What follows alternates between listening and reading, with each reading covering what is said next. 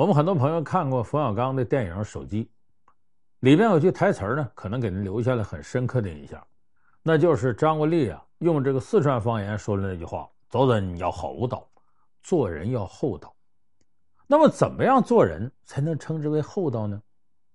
这个《增广贤文》里边啊，有那么两句话，等于对做人要厚道啊，给出了非常经典的诠释。哪两句话呢？第一句话是。与人方便，与己方便，一家打墙，两家好看。第二句话呢，是当面留一线，过后好相见。说这什么的意思呢？咱们看头一句的意思啊，叫与人方便，与己方便，也叫与己方便，与人方便。就说你什么事儿啊，你做这个事儿呢，自个儿方便了，其实也方便了别人。你要为别人做件好事儿，与人方便了，其实也是与己方便。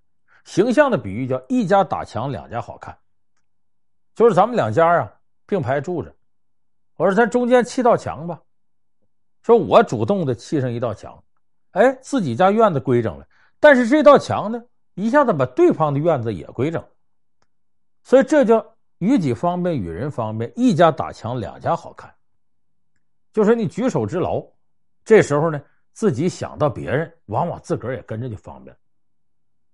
那么，当面留一线，过后好相见呢？就说什么事儿啊？你千万别给做绝了，你给人留条后路。为什么历史上有句话叫“穷寇勿追”呢？你把他逼急了，你对你自己也是个伤害。就你放他一条生路，那可能日后呢，你们还留一些修好的余地。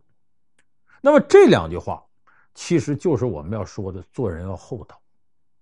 咱们具体给大伙分析分析。你看头一句。一家打墙，两家好看，与己方便，与人方便。我举个例子，什么叫这个一家打墙，两家好看？咱们都知道，台湾有个大美女叫林志玲。这林志玲呢，是长相身材那确实好，可是呢，她演戏真没什么演技，而且说话娃娃音，也没什么可塑性。啊，有一回呢，我记得是一零年还是一一年呢，她和孙红雷，他俩演个电影叫《决战杀马镇》。这两个人参加新闻发布会的时候，有个记者突然提出了一个特刁钻的问题，说：“志玲姐姐，孙红雷以前可说过，说这个他一般不跟花瓶演戏，那为什么这次跟你拍了戏？”当时把旁边孙红雷的汗都下来了，因为这话他真说过。这时候大伙都看林志玲，对林志玲来，孙红雷尴尬，林志玲更尴尬。林志玲是怎么答的呢？非常巧，林志玲说：“我。”不大相信那个红雷大哥能说这话，他又没当我面说，所以别人传的像你传的，我更不能信了。再一个，就算是红雷大哥真说过这话，说他不跟一个花瓶演戏，那今天你看他不跟我演戏了吗？说明我不是花瓶，说明什么？这些年我的进步大家都看得到了。哎，我摆脱了过去那种说我现在有演技。你看，这话既把自己往上捧了一下，同时也给孙红雷等于下了个台阶。哎，这个就叫一家打墙，两家好看。就他在这个时候，他不忘了照顾对方的感受，同时你照顾对方感受，你把自己也抬高了。大家一看，你聪明，你大度，你不计较，尤其一个女人胸怀很宽广，大家都很服气。哎，这叫一家打墙，两家好看。那么说什么叫这个当面留一线，日后好相见呢？就过后好相见，这是什么意思呢？就我说的。你一定给人留条后路，别把事做绝了。比方说，当年有个大军阀，叫东南王孙传芳，这人名气很大，他是直系军阀。这人到晚年的时候吃斋念佛，绝不跟日本人合作，很有民族气节。可是呢，他在晚年的时候让一个年轻女子给枪杀了，而且这个女子在他枪杀他之后十一个月被判无罪释放了，而且是老百姓都认为该无罪释放。说这怎么回事呢？这是历史上非常有名的一段掌故，哎，叫女侠施剑鞘刺杀孙传芳。起因在哪儿呢？是当年的直奉大战，就直系军阀和奉系军阀打仗。当时呢，孙传芳代表直系获胜了，但是他恨透了奉系军阀。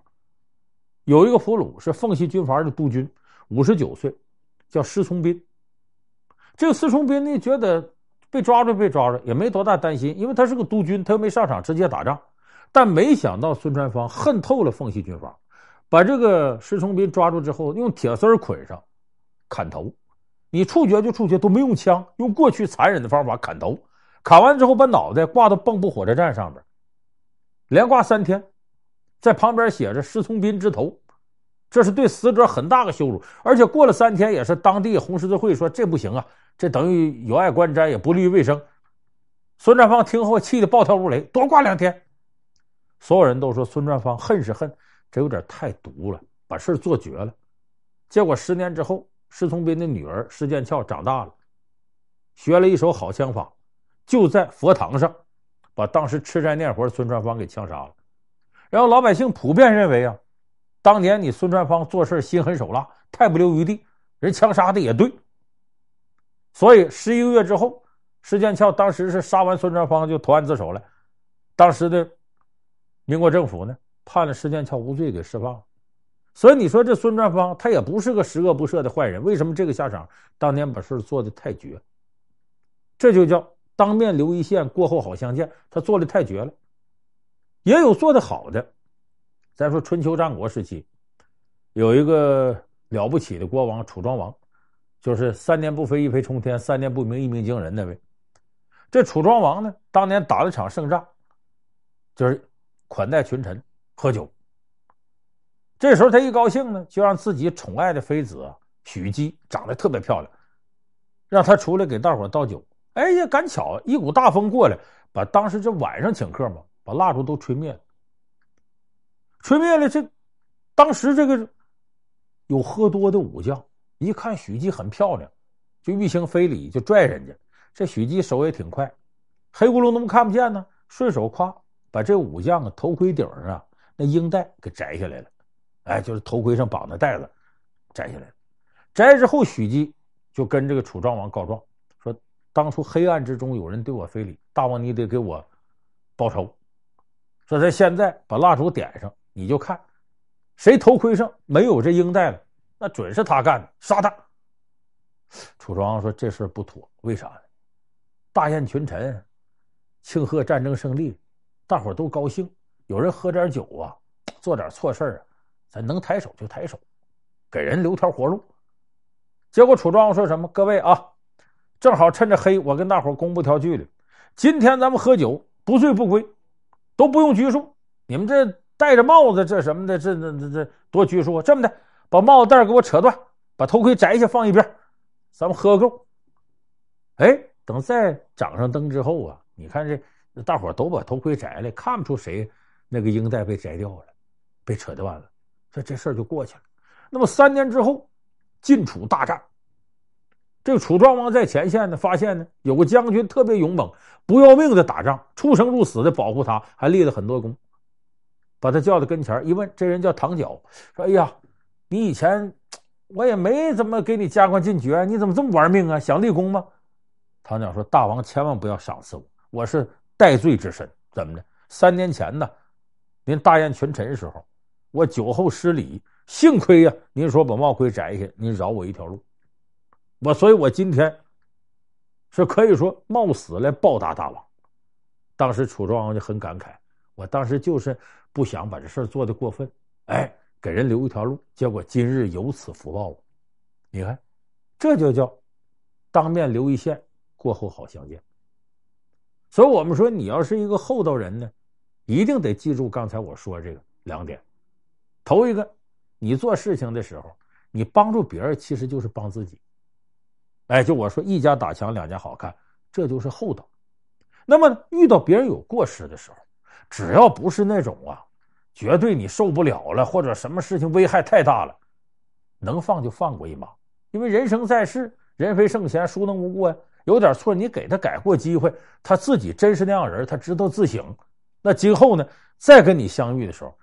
那报答你的一定是非常丰厚的东西，所以我说不把事情做绝了，给人一定的台阶，这等于给别人留条活路，就是给自己留条活路。